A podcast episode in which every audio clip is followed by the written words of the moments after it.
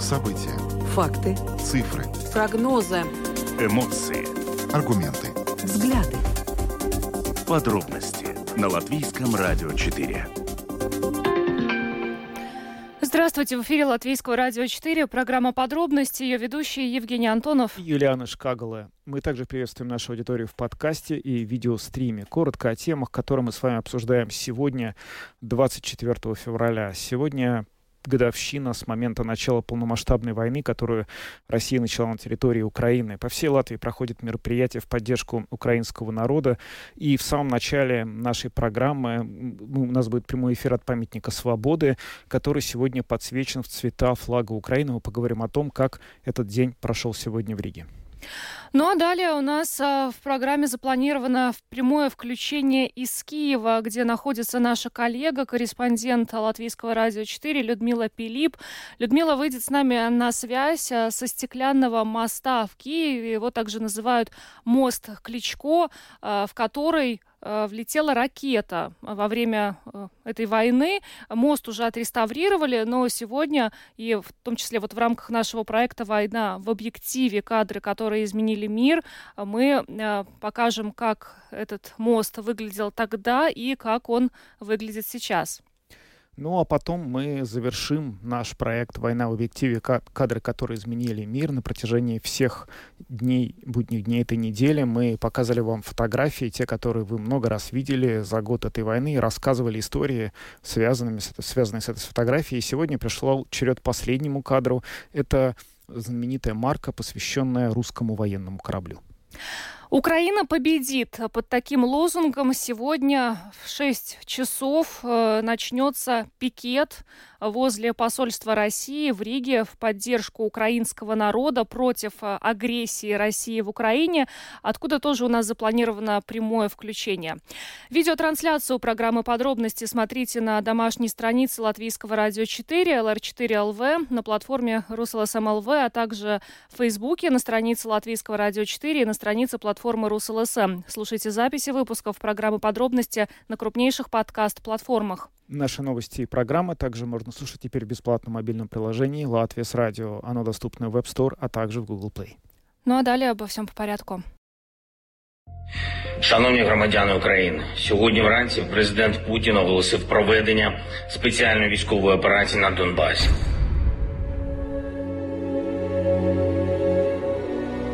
Двадцать четвертое февраля. Годовщина войны в Украине.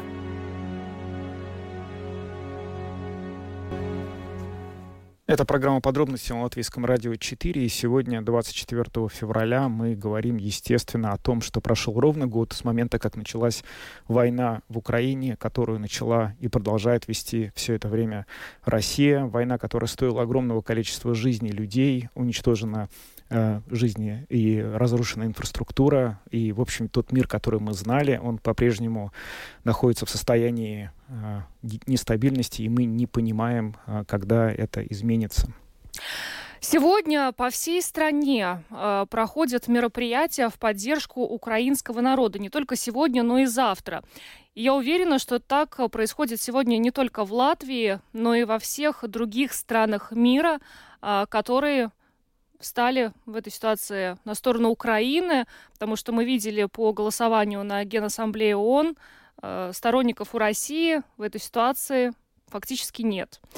А, что касается Латвии, Риги, тех мероприятий, которые сегодня проходят, э, наша коллега, журналист э, Латвийского радио 4 Марина Талапина э, сегодня и утром была у памятника Свободы, куда пришло огромное количество жителей нашей страны, чтобы поддержать Украину. И сейчас Марина находится у памятника Свободы, который вот буквально несколько минут назад был оформлен, подсвечен в цветах флага Украины. Марина с нами нами на видеосвязи. Марина, здравствуй.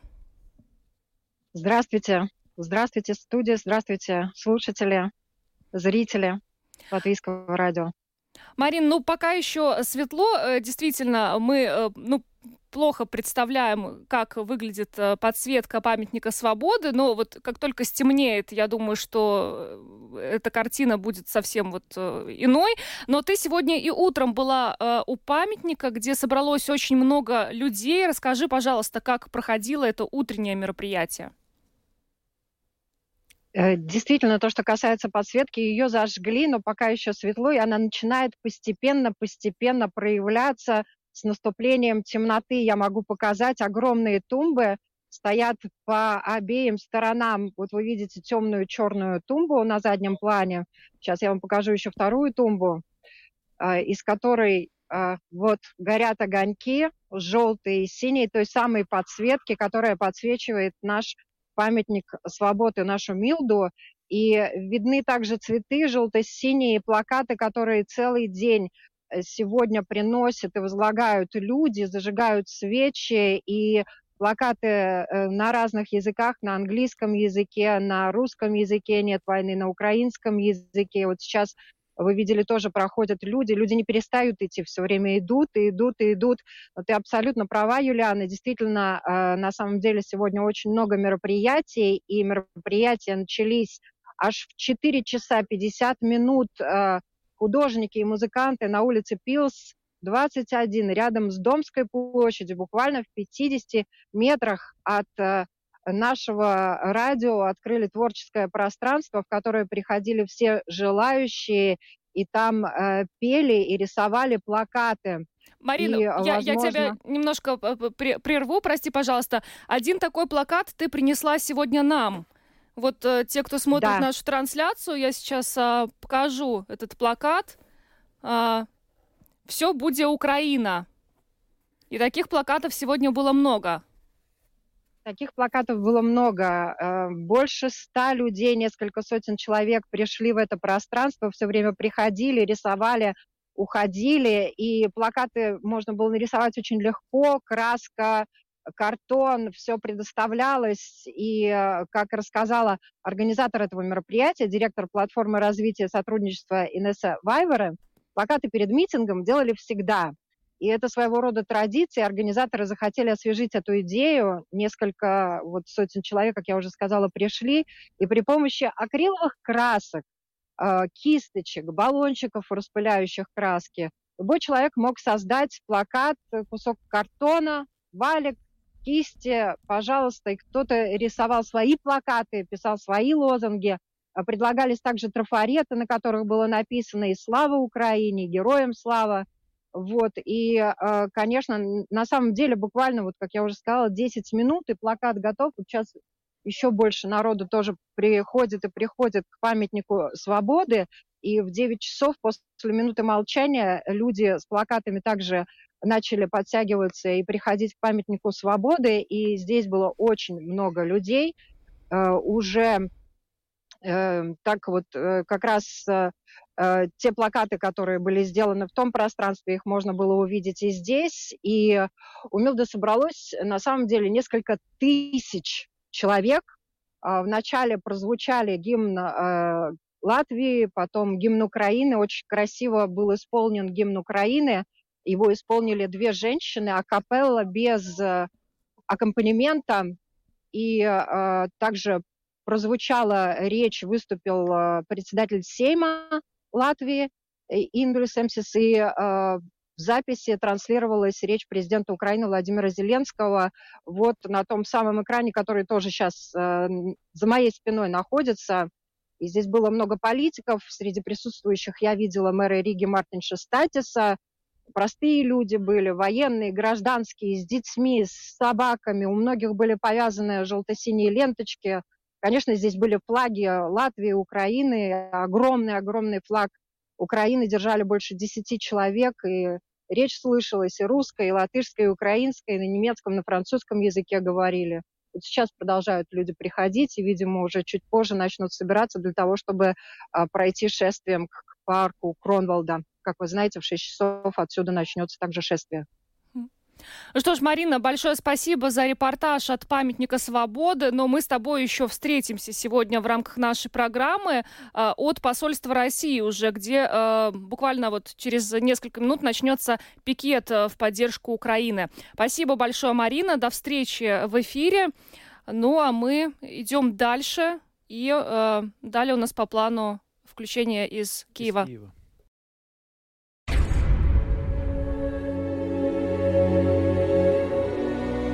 24 февраля. Годовщина войны в Украине.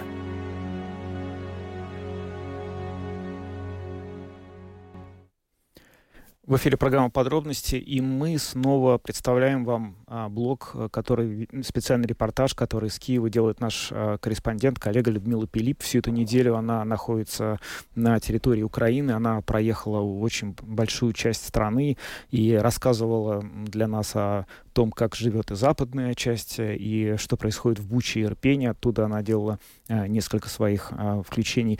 И вот сегодня она весь день провела в столице Украины Киеве, и в частности сейчас она находится на очень знаменитом, достаточно знаменитом и месте, которое прославилось еще больше. Это тот самый стеклянный мост, который очень сильно пострадал от ракетного удара в октябре прошлого года. Этот мост находится в самом э, центре Киева. Он используется пешеходами, велосипедистами. Его открыли в 2019 э, году. В общем, это одна из новых э, достопримечательностей Киева.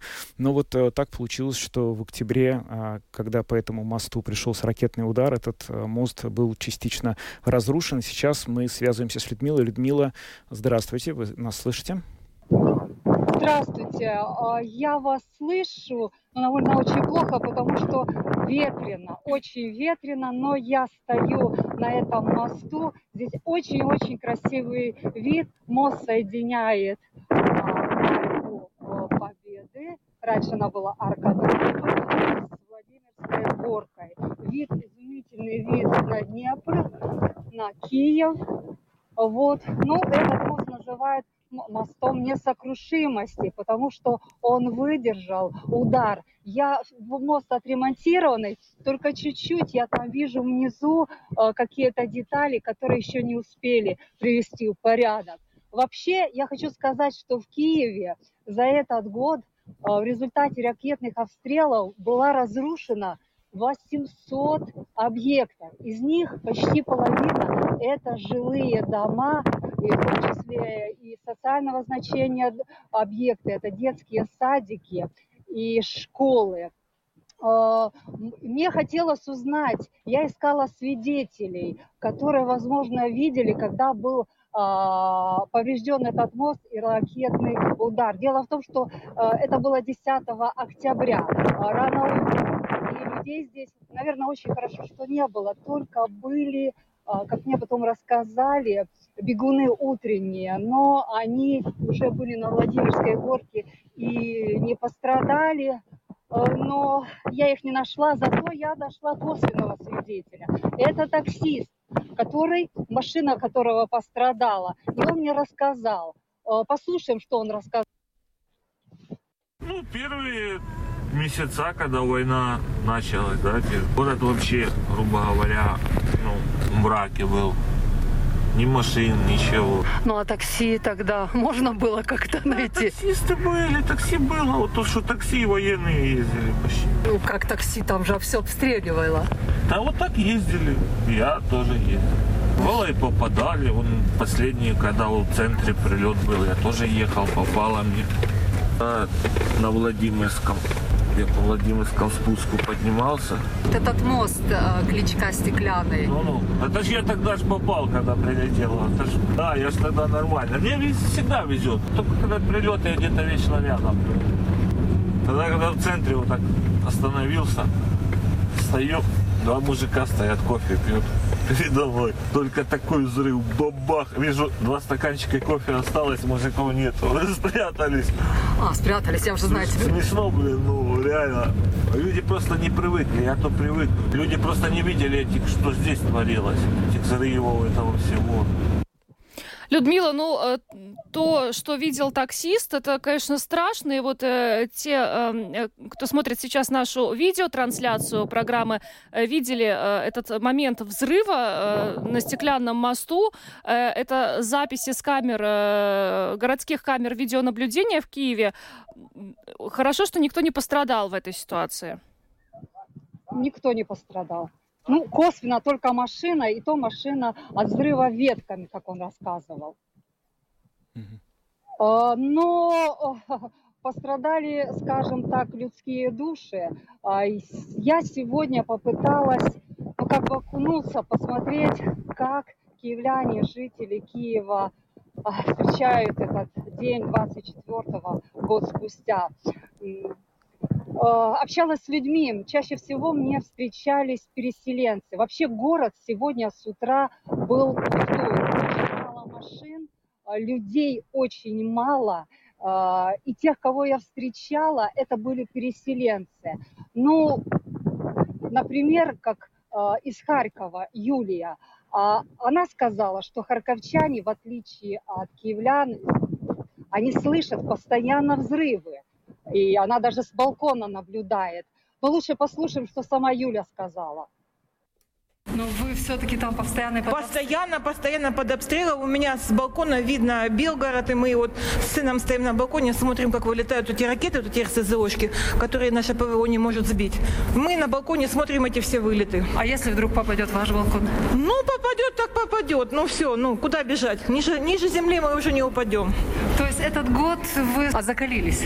Скорее всего, да. Ну, как бы беспечными у меня двое детей. Я, естественно, боюсь это самое, как бы за свою жизнь, за своих, жизнь своих детей. Ну, поверьте, с города я не уеду, потому что я коренная харьковчанка. Ну, это мой дом. Куда бежать? Украина победит? Сто процентов. Мы уже победили. Чем? Мы за своим духом, понимаете? Вот как- такой народ не победишь.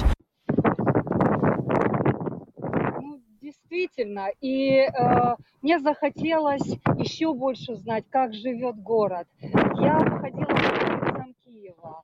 Я спустилась в метро, метро Арсенальное, и потом поехала а, до Крещатика. Вообще это очень глубоко, и м, попыталась на себя перенести то, что было год назад. Вы знаете, сидеть в метро, где так холодно, а, сутками, это очень тяжело. В вагоне я видела людей, и какое-то странное чувство у меня было, что где-то я что-то видела. Это как фильмы про Вторую мировую войну, когда люди едут в вагонах, ну, может быть, не в таких, как здесь, правда, здесь они смотрели на мобильные телефоны, но лица, глаза, ну, мне стало очень больно то, что я увидела. А, Потом я пошла, выставка здесь, выставка если можно так сказать, технику, техники, российской техники а, возле Музея военной славы а, в Киеве. И возле этой выставки я встретила женщину. Мне было очень интересно узнать, как ки- киевляне, как они себя чувствуют после года войны. Естественно, до этого я разговаривала с другими, они говорят, что у нас у каждого есть посттравматический сезон. Нам всем надо будет учиться жить с теми, кто приедет с фронта, э, с теми, кто возвратится э, из например, же- женщины с детьми уехали, переселенцы, они тоже находятся в другом информационном все-таки поле. И тяжело, как мне рассказывали, даже я общалась с мужчинами, что семьи расстаются, потому что не понимают друг друга. Это очень сложно на Украине будет все это решать, но она решит. И вот что рассказала мне Светлана, которую я встретила э, возле этой выставки. Очень сложно, тревожно, и я бы никому не, не пожелала ни одному человеку на планете переживать то, что переживает и переживал каждый украинец в этом, в этом году. А, э, мне повезло, я не видела всех тех ужасов, которые э, видели и переживали наши сограждане, а, которые, которые были в, в очаге, вот, Буча, да, то что, то, что здесь близко, и то, что видят наши защитники сейчас там э, на линии фронта. А, ну, мне кажется, что это то, что называется ад, адом на земле. А, люди э, те, кто к нам пришли, они не люди. Их э, очень тяжело назвать людьми. Это какое-то человеческое отродье, то, что они творят у нас здесь. А,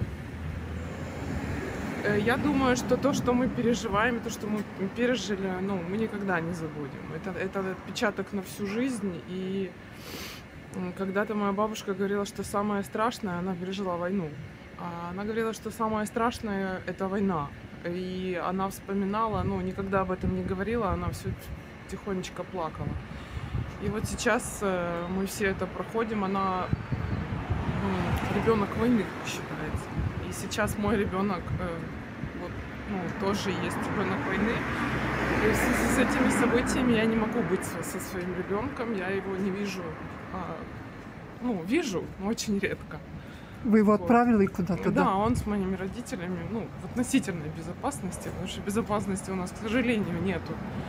И неизвестно, когда она будет. Но мы сильные, мы верим в наших ребят, мы помогаем как можем, кто чем может, кто, кто работает, кто свои семьи поддерживает, кто поддерживает наш народ. Единственное, что нас э, спасает, наверное, это, это вера, и мы ну, несокрушимы и свет в нас. У нас никто ну, не сможет этот свет победить. И я уверена, что я приношу огромную благодарность всем тем людям, которые, которые нам помогают, которые разделяют э, ту боль, которую нам принесли россияне. И я искренне желаю, чтобы никто этого в жизни не переживал. Никогда. Потому что ну, мир и человеческая жизнь превыше всего. Да, очень эмоциональный комментарий. Людмила, ну сегодня и в Киеве проходят тоже памятные мероприятия. Людмила, слышите нас? Людмила. Я вас очень, очень плохо. Я очень... вас очень плохо слышу. Здесь очень сильный ветер. Да, с утра были, но особых памятных мероприятий я не увидела. Вообще в Украине отменены все праздничные дни. Здесь нет праздничных дней. И только сегодня я узнала, что, например, день 8 марта отменен тоже. И завтра, 25 февраля, будет, будет отмеч, ну, отмечаться в Украине День женщины, потому что женщина... А, потом... І в мене прямий ефір, я вибачаюся. І в мене прямий ефір. Меня хотят сфотографировать. И Людмила, очень плохо слышно, к сожалению, очень сильный ветер на стеклянном мосту, поэтому, наверное, будем прощаться с вами. Спасибо вам э, за то, что всю эту неделю э, были с нами э, и делали для нас репортажи из разных городов Украины. Мы вас очень ждем здесь. А, хорошей вам дороги и берегите себя. Людмила Пилип, корреспондент Латвийского радио 4, была с нами на прямой телефонной связи из Киева со стеклянного моста. Совершенно невероятный вид на реку Днепр, а, на Киев и очень красивый город. Будем надеяться, что в скором времени у нас будет возможность посетить этот город а, уже в мирных условиях. Да, чтобы сначала туда вернулись его жители, потому что кроме огромного количества жертв, э, погибших, раненых и разрушений, есть же еще и огромный поток беженцев, людей, это миллионы, по-настоящему миллионы людей, которые вынуждены покинуть свои дома. Э, у многих из них нет дома вообще, а у некоторых есть дом, но туда нельзя вернуться, и э, очень хотелось бы, чтобы эти люди получили возможность вернуться назад и снова начать жить какой-то той жизнью, хоть сколь-либо похожей на то, какой она была чуть больше, чем год назад.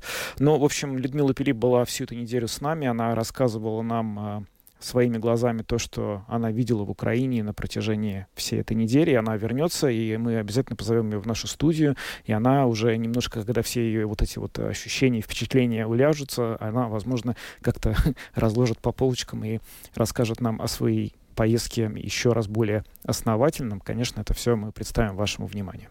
Ну а мы идем дальше. Война в объективе, кадры, которые изменили мир. Сегодня завершаем этот проект.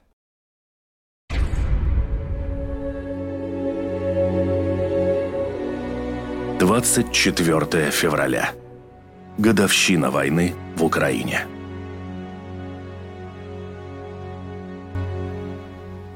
Мы завершаем проект «Война в объективе». Кадры, которые изменили мир на протяжении всей этой недели, с понедельника и по пятницу сегодня мы показывали вам в, или рассказывали для тех, кто слушает нас э, по радио, об одной из э, об одной фотографии, которая была очень известна, которая была сделана на этой войне.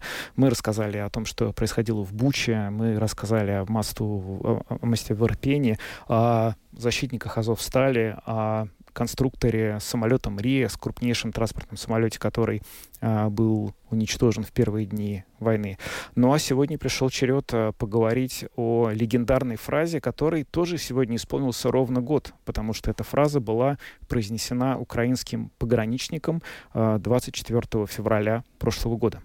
Да, фраза про русский военный корабль. Целиком мы эту фразу произносить в эфире не будем, но все ее прекрасно знают и неоднократно слышали. После обстрела острова Змеиный э, в сеть попали переговоры украинских пограничников с россиянами. Э, российский корабль тогда предложил гарнизону острова Змеиный сдаться, но в ответ украинские пограничники произнесли вот эту фразу. И эта фраза стала мемом, она разошлась, э, и в итоге украинская почта решила визуализировать э, эту фразу э, и создала марку, которая облетела уже весь мир. Все, наверное, видели эту марку, ее можно приобрести. И вот мы как раз пообщались с начальником управления филателистической продукции Укрпочты Натальей Мухиной, которая э, нам рассказала о том, как возникла вообще идея визуализировать эту фразу и, собственно, э, как эта марка э, стала популярной на весь мир. Как вообще возникла идея визуализировать эту фразу, потому что ее все слышали, но никто, по сути, не видел, что происходило на острове Змеиный. А как в итоге вы придумали все это визуализировать, и, и вот возникла эта картинка с этой варкой? Ну, я хочу сказать о том, что это происходило практически в первые дни войны, когда мы все пребывали в шоковом состоянии, находились дома э, и пытались связываться по рабочим вопросам дистанционно. Эта фраза зацепила каждого, каждого украинца, потому что э, тут, э, как, как сказать, не только э, то, что, как, то, что сказал этот э, пограничник, а еще как он сказал, как дерзко и безапелляционно он это озвучил. И поэтому у очень, многих людей, э, работающих в Укрпочте, возникло какое-то желание что-то выпустить. Но тут были ряд очень таких моментов, связанных с особенностями выпуска почтовых марок. Почтовая марка – это государственный знак, и есть ряд очень жестких ограничений, что может быть изображено на почтовой марке и что не может быть. Вот эта фраза точно не вписывалась в законы филателии. Когда мы обсуждали э, эту возможность э, теоретическую, то я благодарна, наверное, за смелость генеральному директору Укрпочты, который взял на себя такую ответственность и сказал, мы это будем выпускать, окей. И уже 1 марта, вот обратите внимание, Укрпочта запустила народный конкурс э, на разработку эскиза этой почтовой марки. Нам было тяжело представить, какие эскизы мы получим, как мы это отобразим, насколько это будет корректно. Тогда об этом никто не думал. Мы понимали, что мы должны что-то сделать. И тогда мы еще вообще не понимали, как мы это будем печатать. Киев стоял, люди находились в бомбоубежищах, шло наступление, атаковалась Ирпень, Буча, которые вы упоминали, там Гастомель.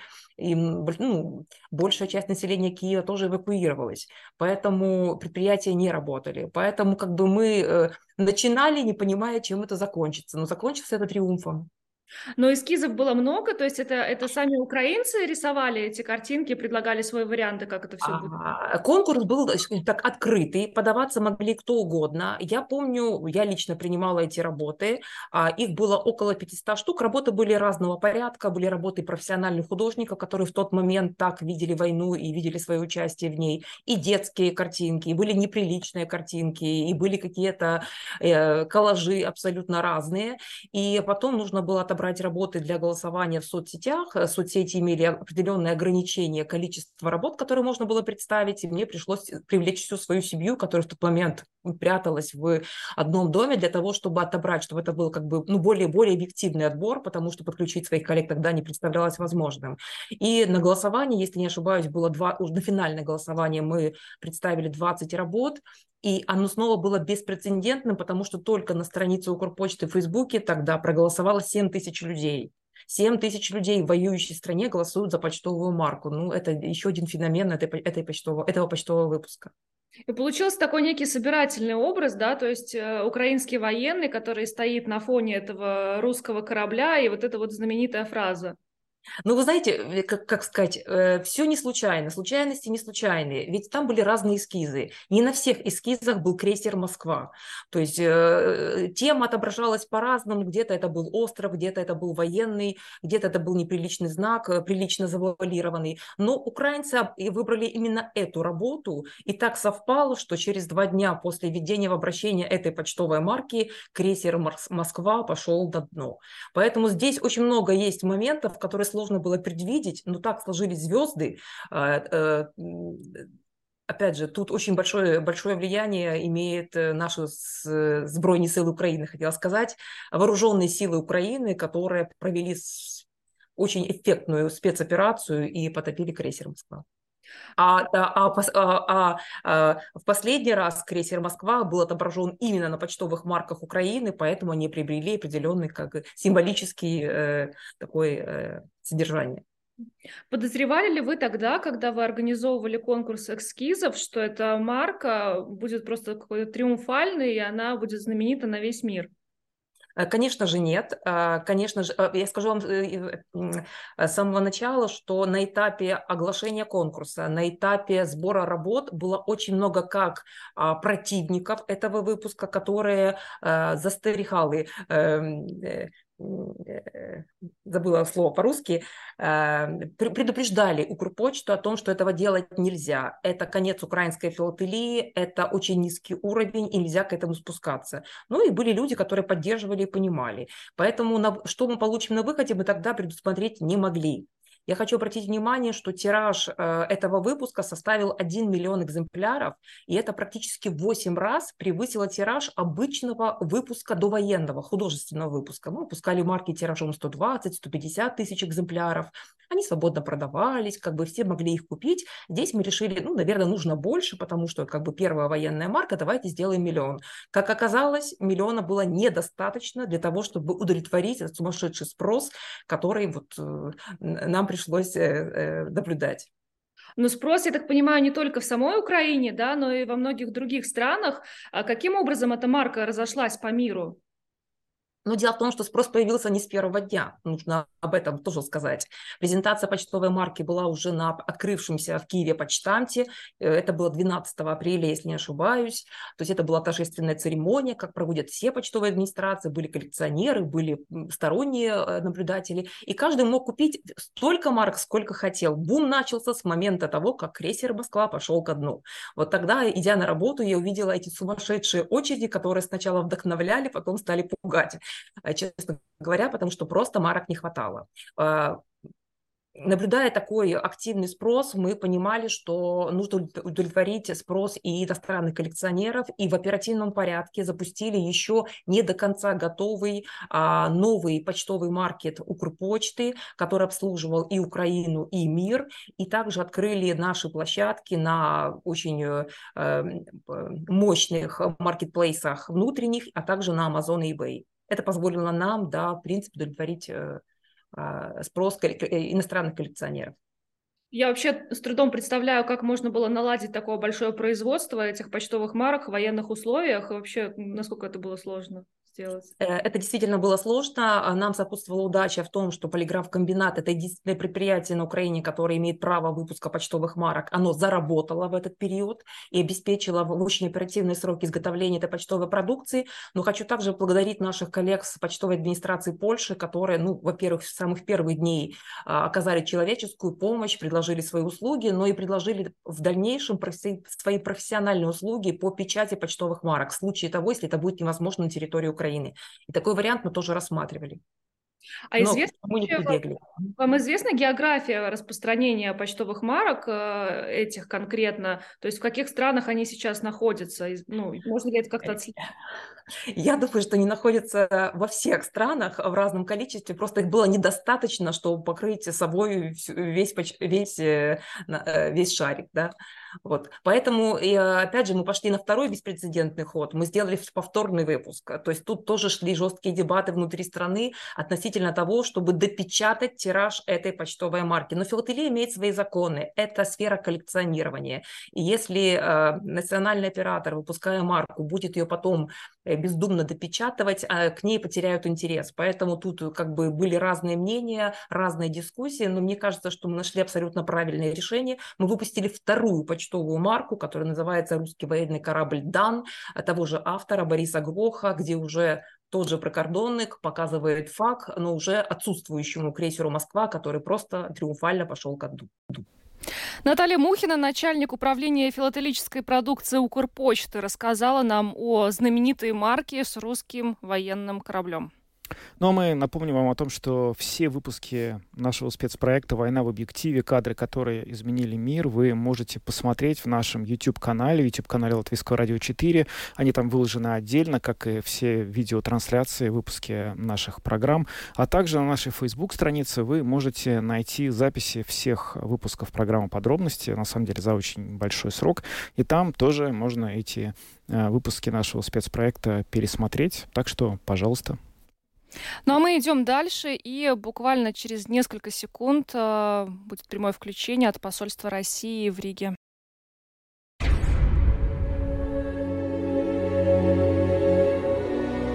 Двадцать четвертое февраля. Годовщина войны в Украине.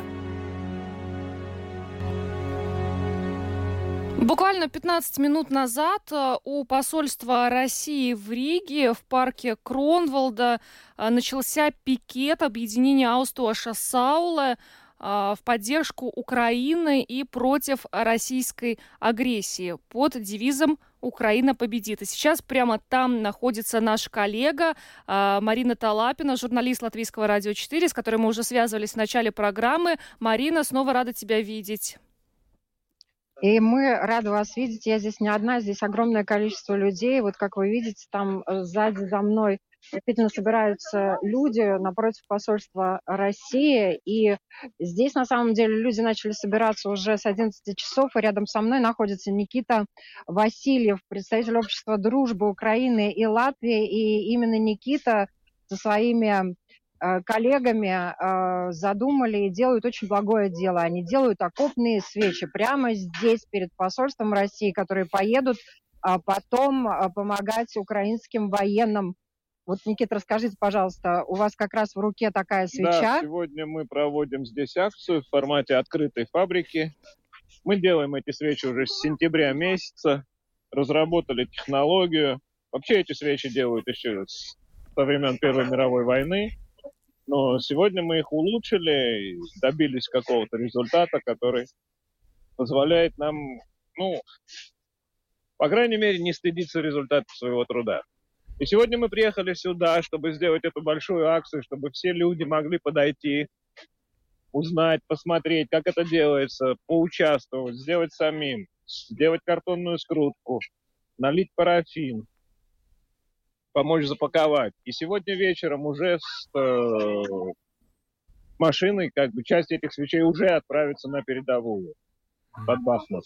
Вот так. А митинг набирает обороты, надо митинг сказать. Набирает. Спасибо большое, Никита. Я сейчас подойду поближе э, к российскому посольству, где собираются люди. Как вы видите, они сейчас скандируют и митингуют, и здесь же находится танк, тот самый танк, э, который подбили украинские солдаты, российский танк. Вот он, если вы видите, надеюсь, видно. Да, да, да, видно. Российский вот. подбитый танк. Угу. Он, по-моему, вот из, самый российский... из Бучи, кажется, его привезли, по-моему, там он был подбит. Нет? А, вот э, к сожалению, я так быстро не смогу сориентироваться, но этот э, танк сделан был в Нижнем Тагиле, Т-72Б, э, на Урал-вагонзаводе в дизайнерском бюро, и украинским э, силам удалось э, подбить э, этот танк достаточно ну, малыми силами, как говорится, да, и э, на самом деле, ну, дорогого стоит. Это такая огромная махина, ржавая, Вот, наверное, даже видно, да? Да, какой прекрасный вид открывается из окон посольства России. Да. Марина, а какая вообще Да. атмосфера сейчас вот а, среди собравшихся? Ты сегодня была уже, получается, на... Это твоя третья такая, да, большая акция, которую ты посещаешь. Ну, считая вот утреннюю, да, потом ты в течение дня была в каких-то местах. И вот сейчас ты видишь а, а, вечернюю акцию протеста. Как-то, может быть, их можно а, сравнить? а, Как-то они отличаются? Что в них общего? а, Какие настроения? О чем говорят люди, которые там собрались? На самом деле это, конечно, все акции солидарности, а, год противостояния, это митинги надежды и солидарности и веры, наверное, потому что э, люди все очень воодушевлены. Наверное, так можно охарактеризовать настроение. А, Люди надеются и верят в победу. Говорят о разном. В основном приходят, но здесь непосредственно около российского посольства, конечно, чувствуется э, градус эмоциональный накаляется, повышается. Мы надеемся, что эксцессов э, не будет, но полиция вокруг э, работает и мониторит ситуацию. Вот, но, конечно, люди не могут спокойно стоять и, как у памятника свободы, просто возлагать цветы в знак солидарности. Здесь они пытаются докричаться э, до людей, которые за стенами того самого российского посольства. Да, Ну что ж, Марина, большое тебе спасибо за еще один репортаж э, с места. Напомню, что Марина Талапина, наша коллега, журналист Латвийского радио 4, сейчас находится в парке Кронвалда напротив э, посольства России, где люди собрались для того, чтобы выразить свою поддержку украинскому народу э, и э, подготовить все вместе окопные свечи, которые уже сегодня вечером отправятся на передовую в Бахмутском направлении, как сказал э, Маринин собеседник. Марина, еще раз большое тебе спасибо.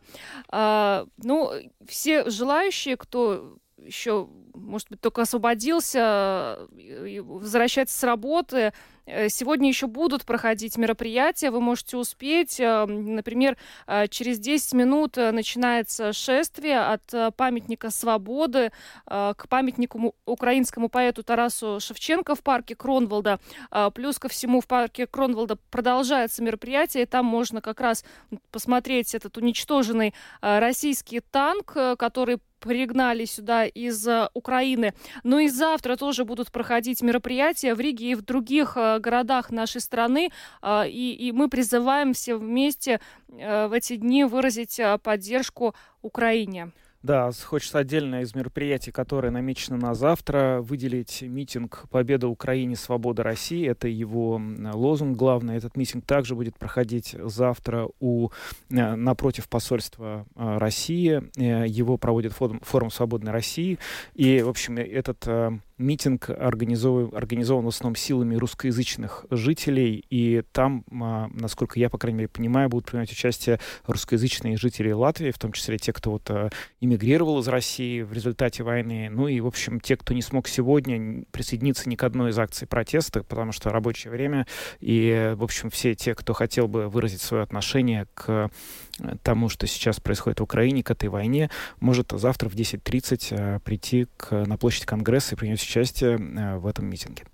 Ну а мы в завершении проанонсируем еще важные материалы э, наших коллег, которые прозвучат сегодня в эфире Латвийского радио 4.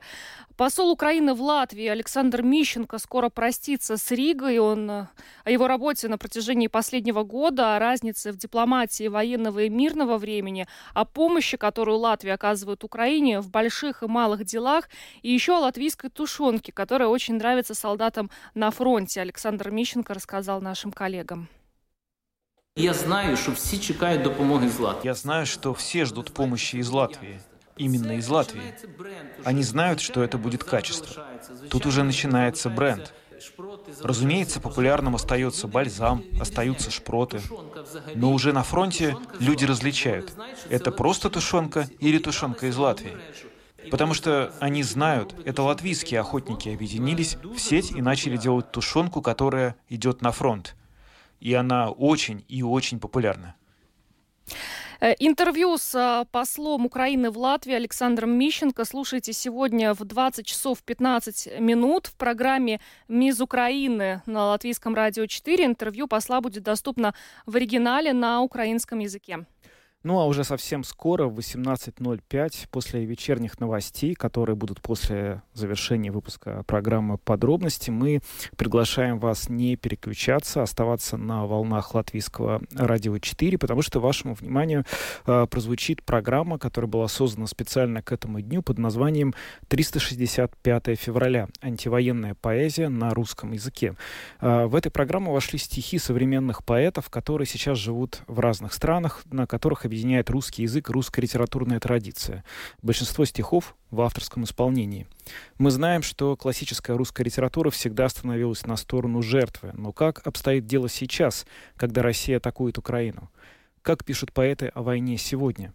Слушайте сразу после выпуска новостей вместо программы «Привет, ЛР4». На этом программу подробности мы будем завершать. Э, Все-таки хочется верить, что через год, 24 февраля, мы будем вспоминать безусловно, об этой войне, но она завершится к тому времени. Очень хочется в это верить.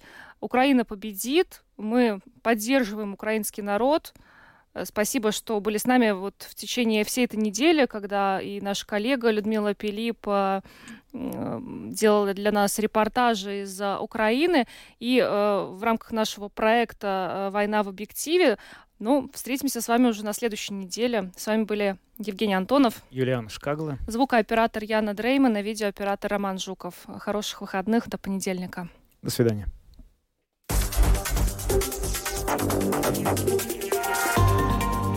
Латвийское радио 4. Подробности по будням.